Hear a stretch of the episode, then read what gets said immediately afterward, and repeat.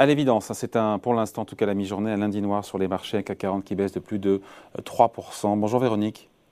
Bonjour David. Véronique Riche-Flores, économiste et présidente du cabinet RF Research.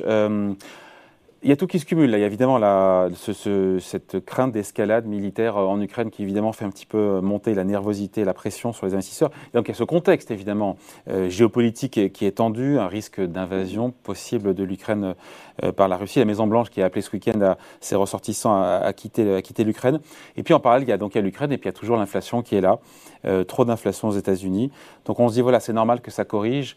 il y a trop de risques pour les marchés, pour les investisseurs à gérer en même temps là. Bah, euh, c'est vrai que la situation est complexe, euh, ça part un petit peu dans tous les sens.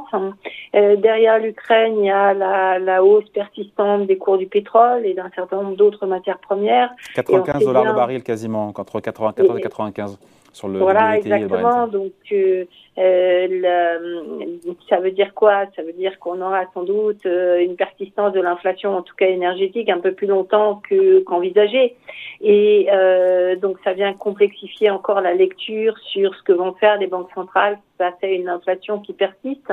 Après des chiffres, vous l'avez mentionné, hein, 7,5% en janvier aux États-Unis, c'est quand même au-dessus des attentes. Et je pense que ce qui a surpris surtout, c'est que on, ne voit rien dans la décomposition de, des données américaines qui suggère un quelconque ralentissement. Au contraire, euh, c'est plutôt la diffusion des hausses de prix qui se généralise à tout, toutes les composantes.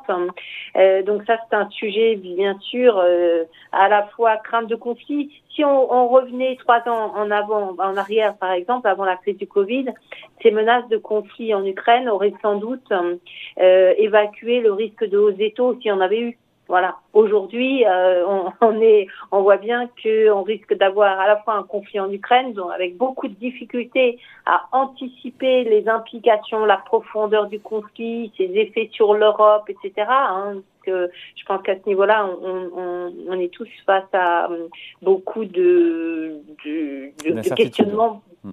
voilà, d'incertitudes. Et ce serait un stress. Euh, Imagine encore une fois une invasion de, de l'Ukraine par la Russie. Euh, ce serait un stress de marché sur plusieurs jours, plusieurs semaines, plusieurs mois. C'est, euh, Ou c'est impossible Extrêmement, et précisément très difficile à dire aujourd'hui parce qu'on a beaucoup de mal à, à approcher les contours de cette crise. Hein.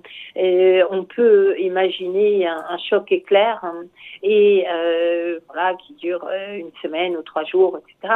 Et, mais on voit bien que la, la complexité des de relations entre l'Europe, bon, les États-Unis d'une part et la Russie bien sûr, mais, mais euh, l'Europe et la Russie euh, tout ceci est très compliqué. Donc, on, la vérité, c'est qu'on ne sait pas dire aujourd'hui faire de pronostics qui est une probabilité un petit peu sensible sur laquelle on pourrait travailler plus euh, l'esprit un peu plus tranquille, si je peux dire.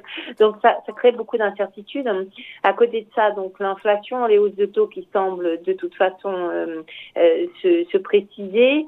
vous voyez les anticipations des, des marchés maintenant. On a six hausses de taux voilà, 6, voire 7, hein, et, euh, et un mouvement de 50 points de base qui est aujourd'hui escompté à 90% pour le mois de mars. Hein. Euh, et, et on, on, voit bien que si l'inflation continue à surprendre dans le mauvais sens, les déclarations, je pense à celle de Bullard de la Fed de Saint-Louis, hein, euh, euh qui laisserait entendre que euh, la Fed pourrait peut-être envisager d'intervenir hors meeting, hein, mais peut-être avec des hausses de 100 points de base à, horizon euh, pas immédiat bien sûr, mais envisageable. Euh, tout ceci crée énormément d'incertitudes, euh, sachant qu'on a une hausse des, des, des rendements à, deux ans qui est déjà pas loin de rejoindre celle qu'on avait eue dans les années 80. Hein. Donc ça rappelle effectivement des changements de paradigme monétaire très très puissants. Les taux longs à, à 10 ans et au-delà restent très faibles.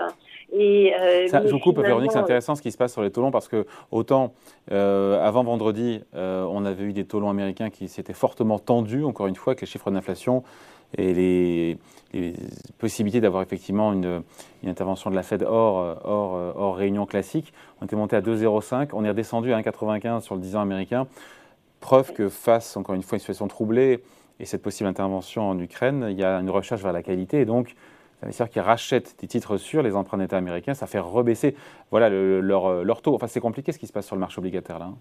c'est compliqué. Et puis attention, il y a des petites, euh, des risques qui se profilent à l'horizon. Je pense notamment au débat budgétaire américain euh, qui risque de revenir en force euh, d'ici mars. Donc, il faut à nouveau un accord, euh, toujours au sujet du plafond de la dette, hein, et que l'inflation ben, coûte cher. Hein. et on peut imaginer que si on a un conflit, ça coûtera encore plus cher à l'État américain. Donc, finalement, viennent se greffer comme ça des questions qui étaient en sous-main et qu'on avait pu évacuer jusqu'à maintenant, et qui sont des menaces potentielles. Donc, beaucoup d'incertitudes ce qui s'est passé également sur les valeurs bancaires est très intéressant. Alors, en tout cas, questionnant.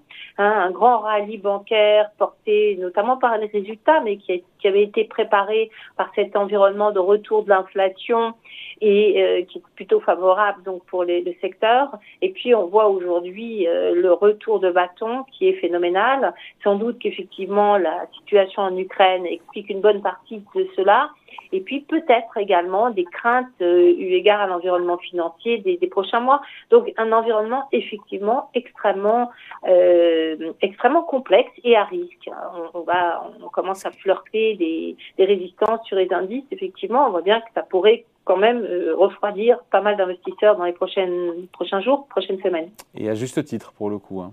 Parce que parfois on dit que les marchés jouent à se faire peur, mais là effectivement on a comme 7,5% d'inflation aux États-Unis, on a une Fed qui accélère, on a effectivement euh, des risques géopolitiques qui n'ont jamais été aussi élevés, ça fait beaucoup hein, sur des marchés qui sont chers. même s'il faut dire ce qui est, comme force de rappel, on a comme eu des bons résultats d'entreprise, euh, notamment aux États-Unis. Trois quarts des boîtes ont publié des résultats meilleurs que prévu. C'est quand même un bon signal aussi, c'est un bon signe qui peut jouer une force de rappel aussi. Alors c'est un bon signe et puis en même temps ça peut conduire euh, les banques centrales à se dire bon ben on peut y aller. L'environnement doit pouvoir. Les boîtes vont bien, donc on peut y aller. Quoi. oui, voilà. Donc ça peut, ça peut être à double tranchant effectivement. Et puis, euh, et puis des données économiques qui sont quand même pas flamboyantes. Hein. Vous avez vu l'indice Michigan de confiance des, ménages américains vendredi, c'est quand même euh, très gloomy, c'est le moins qu'on puisse dire, avec une confiance qui est redescendue sur ses niveaux de 2012 à tout près des plus bas de 2008. Donc ça, c'est l'effet inflation. Ça, c'est l'effet inflation, exactement. Donc, il y a l'inflation d'une part qui va faire que les taux vont monter, et puis des consommateurs qui sont pris à la gorge déjà par les pertes de pouvoir d'achat et qui vont euh, subir incontestablement aux États-Unis l'impact de la politique monétaire euh, sur leur euh, capacité et leur accès au crédit.